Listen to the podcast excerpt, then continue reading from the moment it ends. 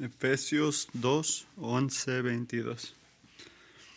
Por lo tanto, recuerden ustedes los gentiles de nacimiento, los que son llamados incircuncisos, por aquellos que se llaman de la circuncisión, lo cual se hace en el cuerpo por una humana, por mano humana. Recuerden que en ese entonces ustedes estaban separados de Cristo, excluidos de la ciudad de Israel y ajenos a los pactos de la promesa, sin esperanza y sin Dios en el mundo. Pero ahora en Cristo Jesús, a ustedes que antes estaban lejos, Dios los ha acercado mediante la sangre de Cristo. Porque Cristo es nuestra paz. De los dos pueblos ha hecho uno solo, derribando mediante su sacrificio el muro de enemistad que nos separaba, pues anuló la ley con sus mandamientos y requisitos. Esto lo hizo para crear en sí mismo de los en sí mismo de los dos pueblos una nueva humanidad al hacer paz, para reconciliar con Dios a ambos en un solo cuerpo mediante la cruz, por la que dio muerte a la enemistad. El vino y el vino y proclamó paz a ustedes que estaban lejos y paz a los que estaban cerca, pues por medio de él tenemos acceso al Padre por un mismo espíritu. Por lo tanto, ustedes ya no son extraños ni extranjeros, sino conciudadanos de los santos y miembros de la familia de Dios, edificados sobre el fundamento de los apóstoles y los profetas, siendo Cristo Jesús mismo la piedra angular. En el todo el, edificio, bien armado, se va levantando para llegar a ser un templo santo en el Señor. En él, también ustedes son edificados juntamente para ser, para ser morada de Dios por su Espíritu. ¿Sabes? Por, para nuestra movilidad moderna y conexión global, creo que nos sentimos un sentimiento de soledad y nos sentimos solos como una cultura. Estamos alerta de todo y, y no somos parte de nada. Y como es ese tiempo del año, voy a hablar de las, este, cuando la gente se gradúa y lo que dice la gente, cuando hablan de las posibilidades ilimitadas que están enfrente de nosotros. Creo que ya paré de contar las veces que dicen esas cosas en las prepas, que hay una señal afuera que dice, afuera que dice, que agarra las estrellas, dice. Y creo que los números de opciones enfrente de nosotros y, y tantas veces que escuchamos que vayas donde quieras ir y, y puede ser quien tú quieres que seas, no, esté, no nos da gozo, creo que nos da temor. Tú tienes que ser tú, ¿has escuchado eso? Se siente como libertad, pero es una desilusión, porque nos prepara para una identidad en donde tenemos una crisis de identidad, donde no sabemos quién somos o lo que tenemos que hacer con nuestras vidas. Así que en un lugar amamos la libertad de ser individual, de tener opciones, pero en el otro lado no podemos quitar esta hambre por este un sentimiento de que, de, que pertenecemos a algo. Queremos eso, queremos ser parte de algo más grande que nosotros mismos. Y quiero hablar sobre este, la gente que hace estas, estas señales o estas o esas páginas de internet, este, para eso trabajan. Si hay una página de internet que dice, este, que dice, si quieres ser miembro de algo, únete a este club. Hazte un miembro de esta cosa para que seas alguien. Y la cosa que está arriba lo dice todo. Miren, eso es lo que dice esta página. Es bueno pertenecer, dice. No queremos tu dinero, eso no es lo que dice.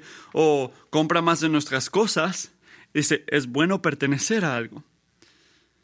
Hay una foto de cuatro mujeres, mujeres arriba de una montaña. No, no te metas ahí mejor. Mirando este, sintiéndose que pertenecen a algo. Puedes reírte de esto, pero esa gente que hacen estos, estas páginas saben algo. Cosas que sabemos de nosotros mismos, que es que un, sentirnos en una, en una comunión lo necesitamos. Y hay grupos que ofrecen esto o dicen ofrecer esto, que si te unes aquí vas a pertenecer a algo. ¿Crees, ¿Qué crees tú que hace la iglesia diferente?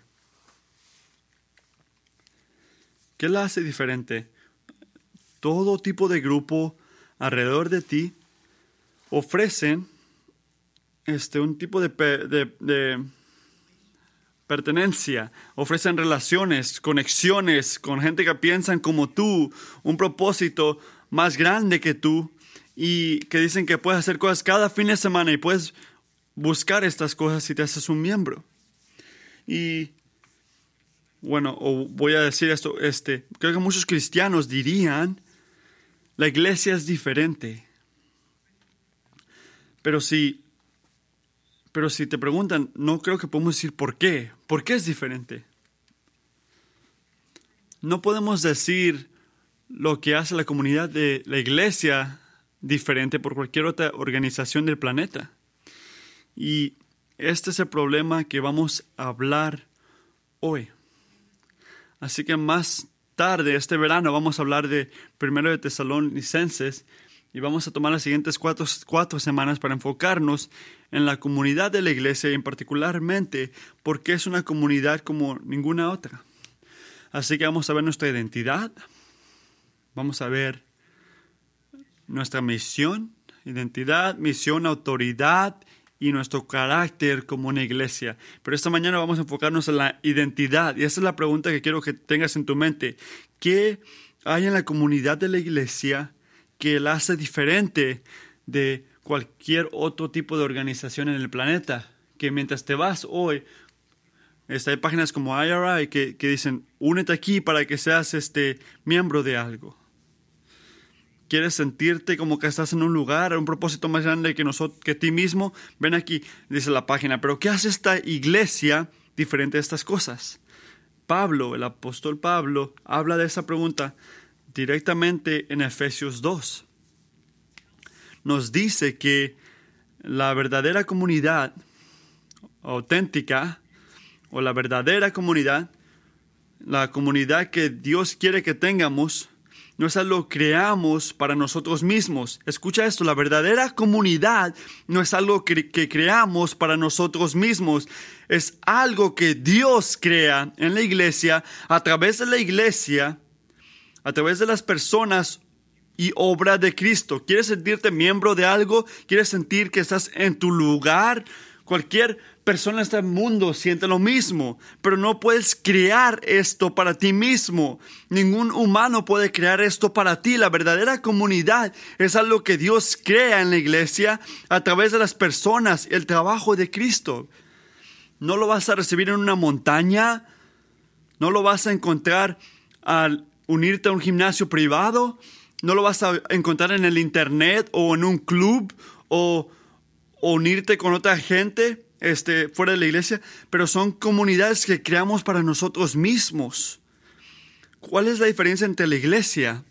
La iglesia es una comunidad que Dios crea para nosotros a, a tener reconciliación con Él a través de Cristo. Por eso lo hace diferente. No habla de las montañas, no habla de, de, cosas que hacer. No, se trata de la unión que tenemos a Dios a través de Cristo, el propósito de Dios. Y ese es un versículo que me llamó la atención una y otra vez. Le está diciendo a Elisa que me siento que estoy este, buscando por todos lados porque hay tanto aquí. Hay muchas cosas en este, en estos, este versículo. No voy a hablar de todo, pero hablar de unas cosas. Este, simplemente esta mañana voy a hacer dos conexiones para entender lo que ha hecho Jesucristo y la comunidad que tenemos en la iglesia. Ese es el enfoque simple. ¿Cuál es la conexión entre quién es Cristo, qué ha hecho y la comunidad que tenemos en la iglesia en resultado de eso? Y de ahí voy a terminar para a, la identidad que tenemos en Cristo. Conexión número uno. Los que están lejos se acercan en Cristo. ¿Cuál es la conexión en- en- entre el trabajo de Cristo y la, y la iglesia? Es este, los que están lejos de, se acercan en Cristo Jesús. Miren versículo 11 a 13. Pablo le dice a los cristianos en Efesios que recuerden su pasado. Está yendo a su historia. Acaba de terminar de decirles todo lo que ha hecho Dios y cómo es un trabajo de gracia, este, de su favor inmerecido. Y ahora quiere que recuerden, no que se les olvide, quién eran ellos antes de que Dios se metió a sus vidas. Así que les dice, recuerda Efesios, gentiles de nacimiento, dice ahí, en, el judaísmo hace mucho tiempo habían dos grupos en el mundo, los judíos y los gentiles. Los judíos eran los hijos de Dios, eran los objetos del favor de Dios y su bendición.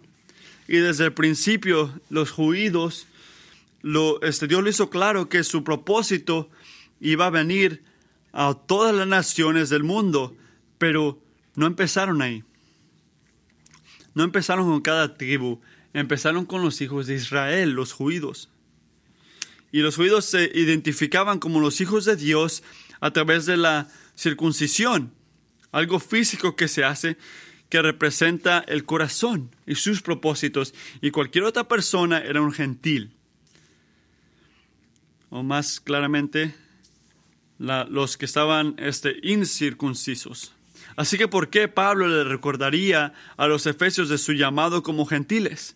¿Por qué les recuerda quién eran? ¿Por qué recuerda la distinción étnica? La respuesta es que no nada más era una, una distinción étnica, habla de las este, consecuencias espirituales. Por eso está hablando de esto. Ser gentil, mire el versículo 12, es este, estar separado de Cristo. Y ahora Pablo no está hablando primordialmente de quién eran antes de tener fe en Jesucristo o confiaban en Cristo. Él está hablando, hablando de que el Mesías que salvaba a la gente de el pecado y la muerte venía a través de los judíos, no de los gentiles. Como Jesucristo dijo en Juan 4:22, la salvación viene de los judíos. Así que los gentiles también estaban separados de, la, de Israel. Si querías experimentar la bendición de Dios, el favor de Dios, tenías que ser judío, no podías ser gentil. Y como un resultado también eran extraños o extranjeros a las promesas de Dios. Así que a través del Viejo Testamento, la relación que tenía Dios con su gente estaba identificada a través de las promesas o los, o los o las promesas que le dijo a los israelitas, que les dijo exactamente qué favor o bendición podían esperar de eso, lo que Dios esperaba, su respuesta, la respuesta que Dios esperaba. Pero los efesios no tenían nada de esto, no tenían una relación garantizada en Cristo. Y aquí te puedes estar preguntando, ok, pastor, ¿por qué importa esto? Que eran gentiles antes. Dios ama a todos, ¿no? Yo me imagino que sería bueno ser judío, pero ajá, ¿a poco, ¿a poco era tan, tan mal ser un gentil en esos tiempos? Yo a mí me gustaría ser uno de esa gente. Mira lo que dice Pablo. Perdón. Dice en versículo 12. No tienen esperanza. Sin esperanza, dice el versículo 12. Y sin Dios en el mundo. Piensa en esto. ¿Nunca has sentido esto tú? Que no tenías esperanza. Has estado en un punto en tu vida. De repente estás ahí ahorita. Donde te sientes sin esperanza. Pero para los gentiles no era un, una cosa que sentían un día y el otro no. Era una realidad espiritual. Ninguna esperanza. ¿Pero por qué digo esto? Porque en la Biblia la esperanza no habla de el dinero que tienes en tu cuenta de ban banco. o la promoción, una vacación. La esperanza viene y cae de un problema individual, si estás bien con Dios o no. Lo que viene a la mente de Dios, puedes decirlo así, cuando Él piensa en ti, es la cosa más importante de ti. Lo que Él piensa de ti cuando Él piensa de ti. Y eso es lo que dice, si debes tener esperanza o no, si vas a tener un, un gozo eterno en el cielo o un juicio en el infierno sin Él. Y estar separado de Dios, de la gente de Dios, de las promesas de Dios, es tener un futuro de muerte espiritual garantizada. Era la definición de no tener esperanza. Y para hacer las cosas peor, en, mira el versículo 12, los gentiles no tienen esperanza, pero nada más eso, estaban sin Dios. Sin esperanza y sin Dios. ¿Ves esto? Que Dios no está con todos. Y lo escuchamos muchas veces, no lo ves en la Biblia. Él está presente en todos lugares, pero no está con todos. Para para cuidarte, para guiarte. Eso está este, exclusivo para su gente y solo su gente. Y eso significa que no hay ningún gozo más grande en este mundo que el gozo de saber que Dios está contigo. Ningún gozo más grande que este. Y no hay un sufrimiento o tristeza más grande que saber que Dios no está contigo. Para un gentil, no esperanza sin Dios, fuera de Dios, lejos de Dios, de la gente de Dios. No se podía poner peor la cosa. Y estoy tan agradecido que la historia no termina ahí. Mira el versículo 13. Pero ahora en Cristo Jesús, a ustedes que antes estaban lejos, Dios los ha acercado mediante la sangre de Cristo. En otras palabras, la vida, muerte y resurrección de Jesucristo era como una granada explotando que quebró las barreras que existían ahí. Estar cerca a Dios no depende en ser parte de un grupo étnico. Ni se trata de si eres una buena persona o una mala persona. Estar cerca a Dios, unido a Dios, tener relación con Dios en esta vida y en la que viene, ¿Sabes de qué depende? Depende completamente en si estás en Cristo. Eso es lo que se trata esto. La vieja categoría de juido, de gentil, ya no, ya no es lo que importa. Hay una nueva distinción. ¿Estás en Cristo? Una nueva identidad al tener el favor de Dios. No tiene nada que ver con tu relación o tu conexión a tu grupo étnico de Israel. Se trata de tu conexión con Jesucristo. Y estar en Cristo, deja que esto este, se meta en tu mente, estar en Cristo es estar unido a Jesucristo a través de fe en Cristo. Cuando digo en Cristo es lo que quiero decir, estar unido a Cristo, teniendo fe en Cristo, no nada más una fe que, ah, sí, yo pienso que era Dios, yo creo que era buena onda, o, ajá, me pongo una cruz en, en mi cuello que me recuerda esto. No, una fe que confía en Cristo que perdona tus pecados, confiando en eso, que responde al obedecer a Jesucristo en cada parte de tu vida, no nada más aquí en la iglesia. Eso es lo que significa estar en Cristo. ¿Sabes? ¿Quieres saber si Cristo está en tu vida? Mira en tu obediencia. ¿Quieres saber si no estás en, en, Cristo? Mira tu obediencia. Los que están lejos se acercan en Cristo. Es lo que dice Pablo. Así que, pregunta grande. ¿Cómo ocurre esto? ¿Cómo ocurrió esto? Versículo 13 te deja como colgando. Pablo dice, tienes que entender. Pero uno se pregunta, ¿cómo ocurrió eso? Ahí es donde entran los versículos 14 y 18. Así que el trabajo de Cristo y la comunidad este, de Dios. Así que punto número dos, estar reconciliado con Dios es estar unido con su pueblo, su gente versículo 14 a 18. Mira el versículo 14 ahorita.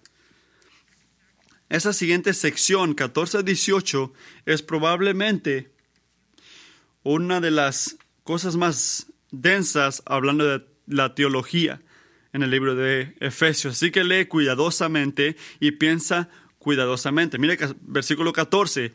Ah, estoy agradecido que Pablo hace esto. A veces nos da puntos eh, importantes como estos. Dice, porque Cristo es nuestra paz. Porque Cristo es nuestra paz. Jesucristo es nuestra paz. No dice que Él trae paz, no que Cristo hace la paz, es nuestra paz. ¿Pero por qué? Porque nos ha hecho uno. De los dos pueblos ha hecho uno. En contexto, ah, hay que hablar ¿De qué, se está, ¿De qué está hablando aquí? En contexto de qué está hablando. Está hablando de los judíos y los gentiles. Así que haciendo judíos y gentiles uno es una otra manera de decir que Jesucristo unió a los dos. Tomó a dos grupos diferentes y los reconstruyó a ser uno. Pero ¿cómo hizo esto? Mira el versículo 15. Pues anuló la ley con sus mandamientos y requisitos anuló la ley con sus mandamientos y requisitos. Pero podemos parar aquí y decir, y he dicho esta, esta semana, es muy fácil ver esto entre judíos y gentiles y decir, ¿en serio? ¿Por qué no se llevan bien ustedes dos? diría uno. ¿Por qué pues no se unen? ¿Por qué no se, por qué no se son, por qué no se llevan bien? Amarse uno a otro. Muchas de estas cosas venían del orgullo y resentimiento en sus corazones, sus batallas. Pero el enfoque, la raíz, la fundación de esta división no era un producto del pecado del hombre. Era un producto de la, de la voluntad de Dios. ¿Pero por qué? Porque era la ley de Dios establecido este, establecía que separaba el judío y los gentiles. Así que había orgullo, resentimiento, pero no era, no era lo primordial, no era lo central, lo hizo Dios, era parte de Dios. Así que de no comer algunas comidas. Los mandamientos de Dios eran para separar su gente del resto del mundo. Era una, como un enseñamiento de que eran diferentes. Así que hizo Jesucristo. Él quebró la, ley mosaica al hacer la ley mosaica. Mateo 5 dice, no piensen que he venido a anular la ley de los profetas, no he venido a anularlos, sino a darles cumplimiento. Y si estás despierto esta mañana, debes estar pensando en tu mente, se escucha como que Jesucristo no se entiende, va contra lo que dice Pablo. ¿Qué está diciendo Pablo? Que él la destruyó, la ley. Pero ¿qué dice Cristo? No, no, no hice eso. Hay que pensar esto. Jesucristo no está, no está yendo contra lo que dijo Pablo ni, Pablo está contradiciendo a Jesús.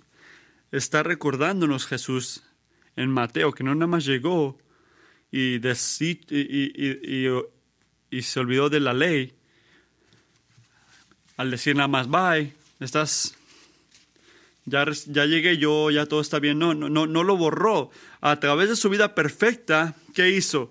La honró, la anuló, hizo cada mandamiento a través de nos, eh, como para nosotros, perdón.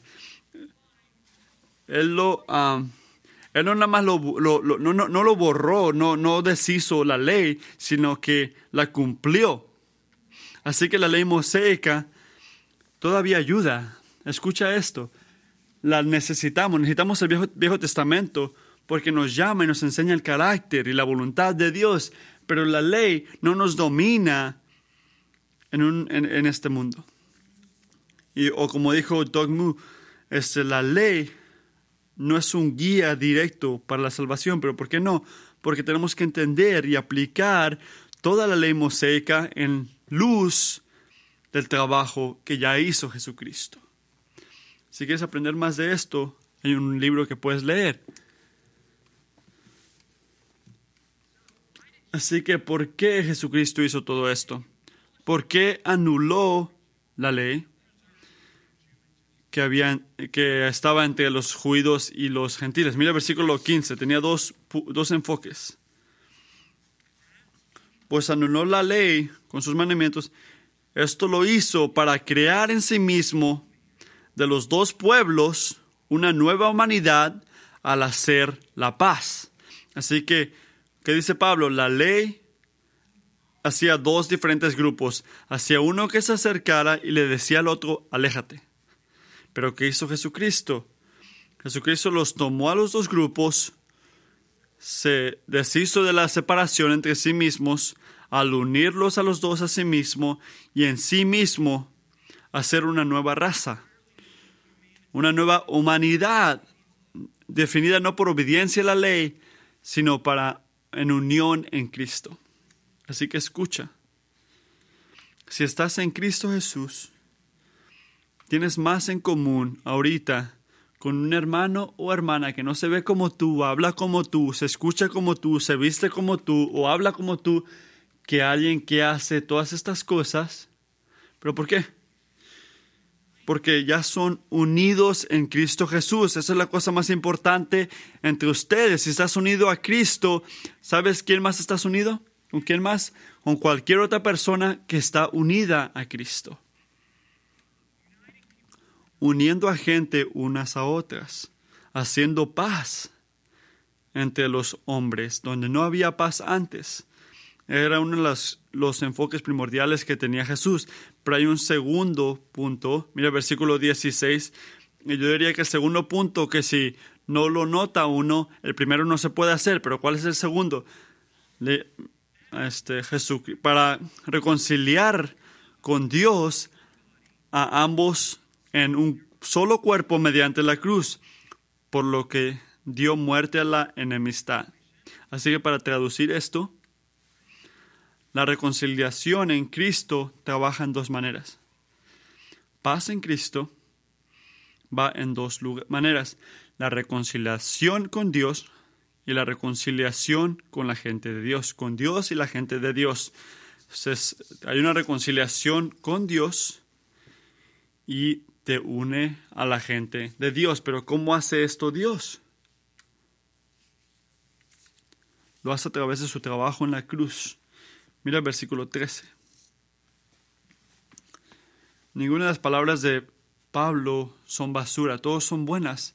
Somos, pero ahora, en Cristo Jesús, a ustedes que antes estaban lejos, Dios os ha acercado mediante la sangre. ¿Qué hace la sangre de Jesús? Satisface la justicia de Dios, la ira de Dios, paga el penal que merecíamos por nuestro pecado, que era la muerte, lo pagó Jesucristo. Y si no estás en la cruz, no hay reconciliación con Dios, no hay relación con Dios, porque solo a través de la cruz, a través de la sangre de Jesucristo, que Dios ha hecho una manera para estar bien con Él. Mira versículo 16, nota aquí las implicaciones que está haciendo entre los gentiles y los judíos. ¿Notaste eso que, tienes que tienen que reconciliarse con Dios? Así que los judíos tenían la ley, pero no podían cumplir la ley. Eran pecadores como nosotros. Y por eso necesitamos a Cristo todos.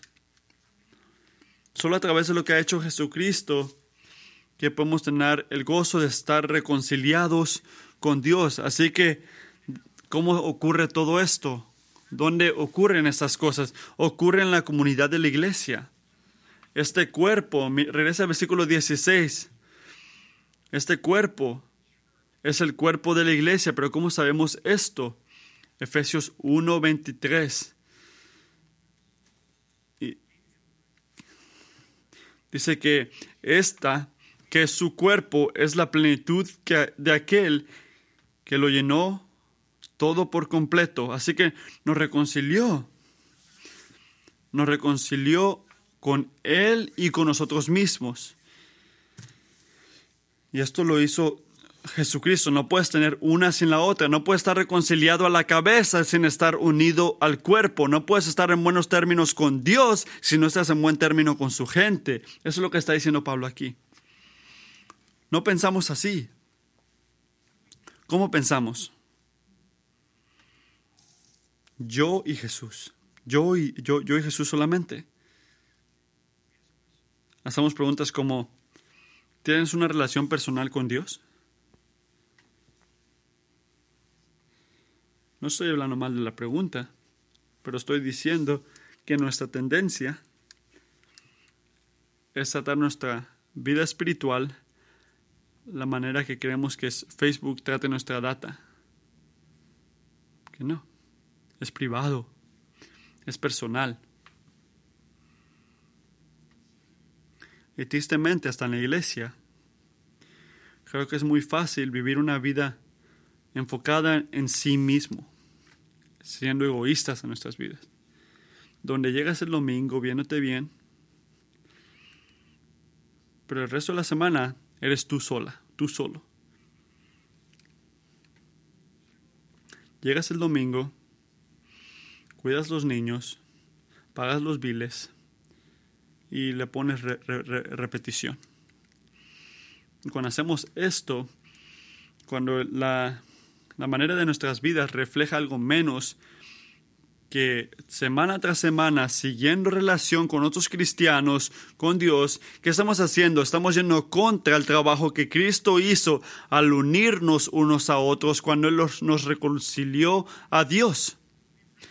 Estar reconciliado con Dios es estar unido a su gente. No puedes tener el uno sin el otro.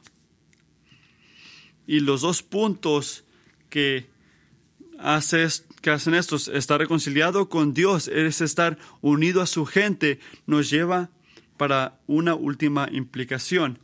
Y aquí miramos a los versículos 19 a 22, que yo diría así. La comunidad de la iglesia es nuestra identidad en Cristo. La comunidad de la iglesia es nuestra identidad en Cristo. Así que, ¿qué nos hace diferentes a cualquier otra organización o grupo? Este es el enfoque, enfoque. La comunidad de la iglesia es nuestra identidad en Cristo. Así que tengo una pregunta para ti. Piensa esto en tu mente. Si yo te pregunto, ¿por qué debes de buscar comunidad? ¿Por qué? ¿Qué dirías? Si yo te llevé café a, tomar café, te digo esto, ¿por qué? Cuando le pregunto a la gente esta, esta pregunta, cuando pregunto, ¿por qué hacer más que llegar el domingo? ¿Por qué seguir esta vida de relación con otros, cristianos? Durante la semana, oh, wow. Donde otra gente puede conocerte al verdadero tú y tú conocerlos también, profundamente. ¿Por qué debes de ser parte de un grupo de comunidad? ¿Por qué debes de reunirte con otra gente que están con una misión de seguir a Jesucristo? ¿Por qué? Cada vez que pregunto preguntas así, la mayoría de la gente dicen algo así, como lo que voy a decir. Debemos de buscar comunidad porque todos tenemos necesidades. Todos tenemos problemas. Todos necesitamos ayudas. Todos necesitamos soporte, tenemos batallas y nos necesitamos unos a otros para cuidarnos y poder pasar esas cosas. ¿Es verdad?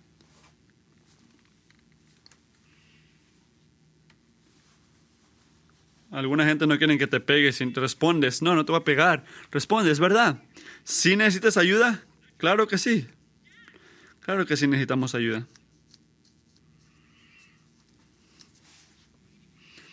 necesitamos dar y recibir ayuda, pero no hay nada cristiano, no hay nada cristiano sobre esta, esta respuesta. ¿Has pensado en esto? Que no hay nada cristiano en esa respuesta. ¿Un judío creería esto? ¿Que necesitamos ayuda, recibir ayuda y dar? Sí, él, pensaría lo mismo. No hay nada cristiano sobre esta respuesta. Otros grupos religiosos irían contra esto. Eh, eh, la gente que no cree en Dios diría lo mismo. Y también hay el punto que su que este, este oh, que si están en, en, el cristianismo es ayudar y recibir ayuda. ¿Qué vas a hacer cuando todo está bien? Si la única razón que estás aquí es para recibir y dar ayuda, ¿qué vas a hacer? ¿Qué vas a hacer? No hay batallas, no hay, no hay, no hay este sufrimiento, no necesitas ayuda, está toda la vida bien, toda la vida bien. ¿Qué ocurre en esos momentos cuando todo está bien?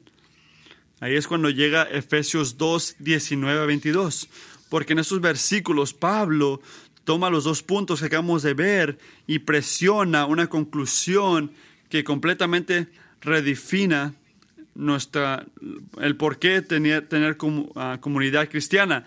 Así que dice, por lo tanto, dice, por lo tanto, ustedes ya no son extraños ni extranjeros, sino con ciudadanos de los santos y miembros de la familia de Dios. Nota que Pablo no dice, miren Efesios, a través de todo lo que ha hecho Dios, lo mínimo que pueden hacer es llegar el domingo y llegar a tiempo tan siquiera y ir a un grupo de comunidad. En serio es lo único que tiene que decir. Él murió por ti, ven tan siquiera el domingo, llega, intenta llegar a la buena hora. No, Pablo es sabio. No habla de nuestra actividad primero. ¿De qué habla? De nuestra identidad. El quién somos, quién pensamos que somos.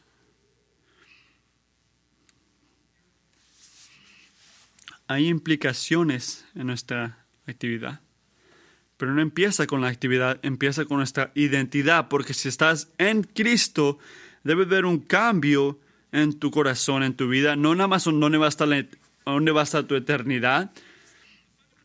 El cambio ocurre en tu identidad en este momento, ahorita. Esta semana en el carro, cuando estás manejando el trabajo y pensando, ¿quién soy?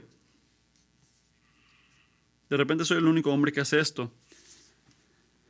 Pero hablo con algunos de ustedes y, y, batallamos con eso de la identidad. ¿Quién soy yo? ¿Cómo contesta eso Pablo? ¿Quién eres tú para los efesios? Tú eres ciudadanos y miembros de la familia de Dios. Esa es tu identidad. Antes no eras, no eras parte del cuerpo de Dios, pero ahora sí lo eres.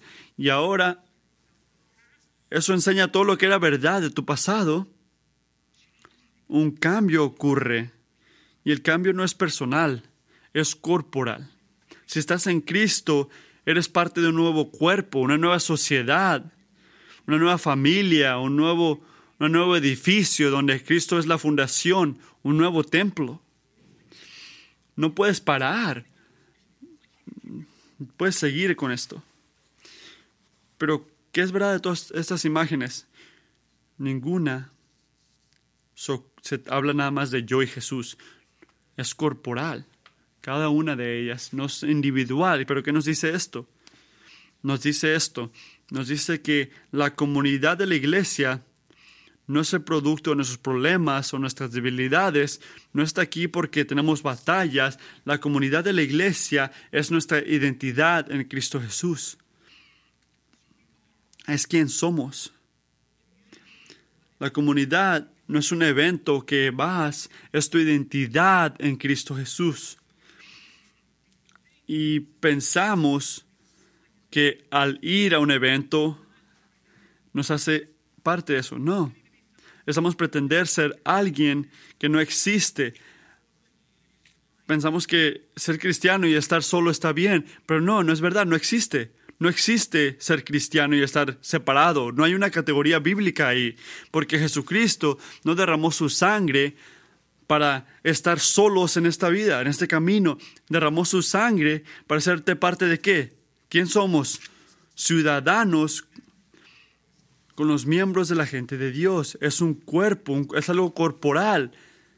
Y si estás escuchándome a mí, y haces esa identidad para algo, eh, somos parte de algo grande, todos estamos en Cristo, todo bien. No, mira el versículo 22, porque Pablo habla muy personal. Y oh, Efesios, en él, en él también ustedes son edificados juntamente para ser morada de Dios por su Espíritu. Así que cuando Dios se, te une a sí mismo en Cristo, también te une a su cuerpo, la iglesia. Por eso que ser, ser miembro es tan importante. Al afirmar y cuidar unos de otros, estamos agarrando nuestra identidad en Cristo. Porque todos los que están unidos a Cristo están unidos a su cuerpo. Es nuestra identidad. Así que escucha esto. Vivir en comunidad es el resultado de este, una respuesta obediente al Evangelio. Es lo que busca Jesucristo. Ahora déjame pisar unos, unos dedos. Pues, ¿Listo? Cuando la vida es ocupada, nuestra identidad en Cristo no cambia. Cuando la vida está en paz, tu identidad en Cristo no cambia. Cuando sientes necesidad para tener otra gente, tu identidad no cambia. Cuando quieres estar solo o sola, tu identidad en Cristo no cambia si alguien te dice algo en tu grupo que te ofende, tu identidad en Cristo no cambia. Si el líder es medio raro y te sientes raro estando ahí, tu identidad en Cristo no cambia. Si eres introverto, tu identidad en Cristo no cambia. Si has sido lastimado cuando has hablado con otros cristianos, el pastor siempre habla mal de ti o sientes eso tú, me quemé, no, ya no vuelvo a hacerlo. ¿Ha cambiado tu identidad en Cristo? ¿Has parado de estar en Cristo? Porque fuiste lastimado o lastimada. Amigos, no debemos ser gente que busca una iglesia para no preocuparnos y sentirnos cómodos. Tenemos que ser lo que Dios nos ha hecho, ser en Cristo Jesús, un miembro del cuerpo de Dios que viven corporalmente a través de lo duro y lo fácil, lo bueno y lo malo. Así que si crees esto, ¿cómo sabes cómo estás? ¿Cómo sabes si estás agarrando este, este concepto o no? Tu identidad en Cristo. Déjame hacerte una pregunta simple que te puedes hacer. Considera esto. Hay una persona en esta congregación, una persona en tu grupo de comunidad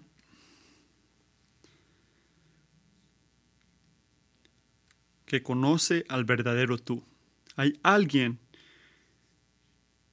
que te conoce, que, que, con quien compartes lo bueno y lo malo de tu vida. Hay alguien que te conoce. No esperes que alguien te pregunte.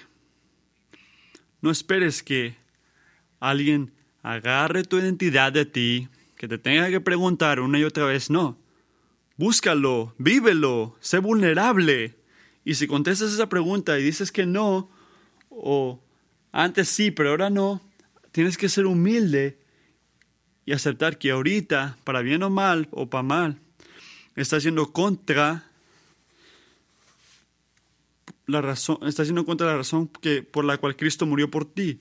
Estás diciendo,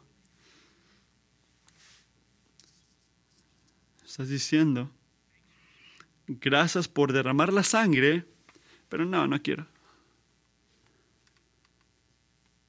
Es algo importante, grande. Tan importante que yo diría que la comunidad es alguna de las cosas más importantes que tenemos en esta iglesia. Y déjame decir, acabamos de celebrar 30 años, hemos sido tan bendecidos que por décadas Cristo Jesús ha estado en este púlpito. Dios ha sido tan bondadoso, pero no hay que parar ahí, no porque estamos escuchando el Evangelio.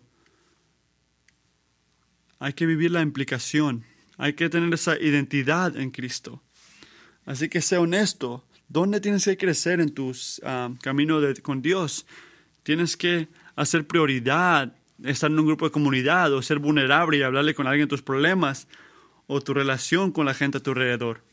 No nada más llegar y irse. Eso no es comunidad, eso es nada más ir a una cosa.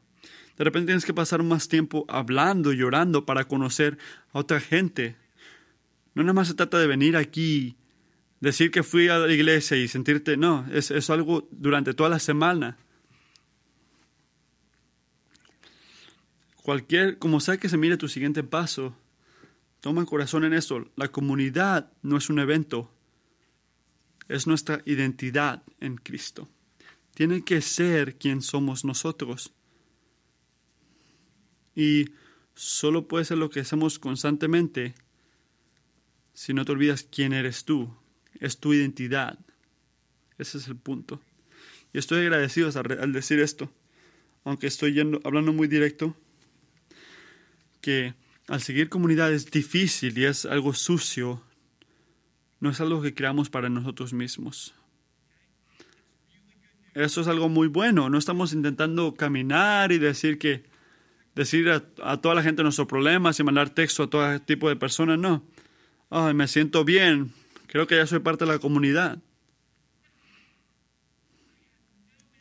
No tengo ningún interés en ser líder de una iglesia así. De buscarme como un pastor y esperar que yo haga muchas cosas y haga comunidad para ti. ¿Qué dijimos al principio? ¿De qué se trata todo esto? No podemos crear comunidad. Jesucristo hace esa comunidad y nos llama a vivirlo y a ser en nuestras vidas. Y ser en nuestras vidas los que ya nos ha llamado a ser en Él. Esos que estaban lejos los ha llamado Cristo. Cuando Dios nos reconcilia a sí mismo, nos une a su pueblo, a su gente, Jesucristo hace esto. Y esto nos da paz, esperanza. Al aprender a buscar comunidad de maneras fieles, estamos siendo y viviendo y realizando lo que Cristo ha hecho, no nada más en nuestras vidas, en nuestros corazones, pero en esta iglesia. Versículo 22, buenas noticias. Es el Espíritu de Dios que nos hace así. El Espíritu de Dios. No tu pastor, no tu líder de comunidad, el Espíritu de Dios. Así que hay que orar esto.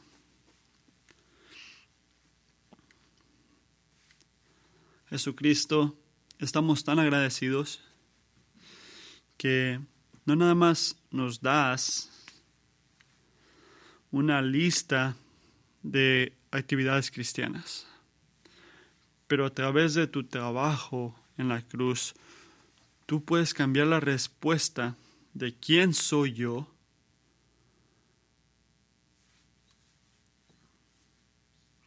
como estamos cantando ahorita. Yo soy quien tú dices que soy. Yo soy quien tú dices que soy. Queremos ser una gente que están de acuerdo con tu palabra y decimos Jesucristo, creemos que somos quien tú dices que somos.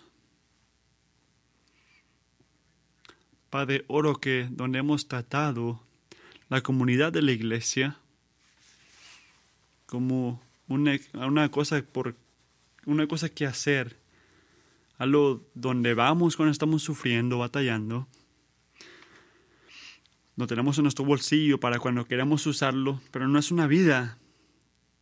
Y no se ve como nuestra identidad. Padre, oramos que nos perdones. Lo hemos cantado. Y ayúdanos, Jesucristo, a vivir en una manera que es constante con quien tú nos has llamado a ser. Te agradezco. En cada parte de tu vida, cada época, tu espíritu nos da sabiduría para poder hacer esto. No tenemos que buscar, no tenemos que seguir el ejemplo de alguien o ser como esta persona o esta otra. No, buscamos de ti, Señor, de tu espíritu, de tu guianza. Y te pedimos, Espíritu Santo, que nos ayudes como una iglesia a buscar comunidad como un tipo de identidad Ayúdanos en Cristo Jesús. Amén.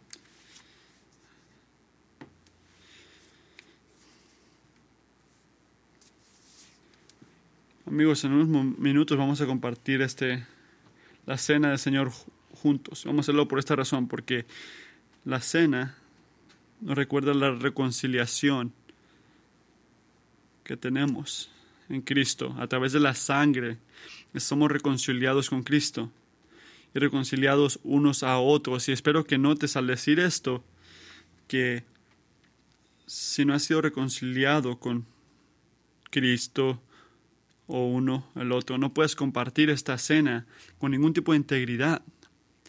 Si no eres cristiano, si no estás en Cristo y si no sabes si estás bien con Dios o no porque no estás bien con su gente, son conectadas, esas cosas son conectadas. No tomes juicio ante sí mismo. Esta cena solo es para cristianos, solo para aquellos que están en Cristo.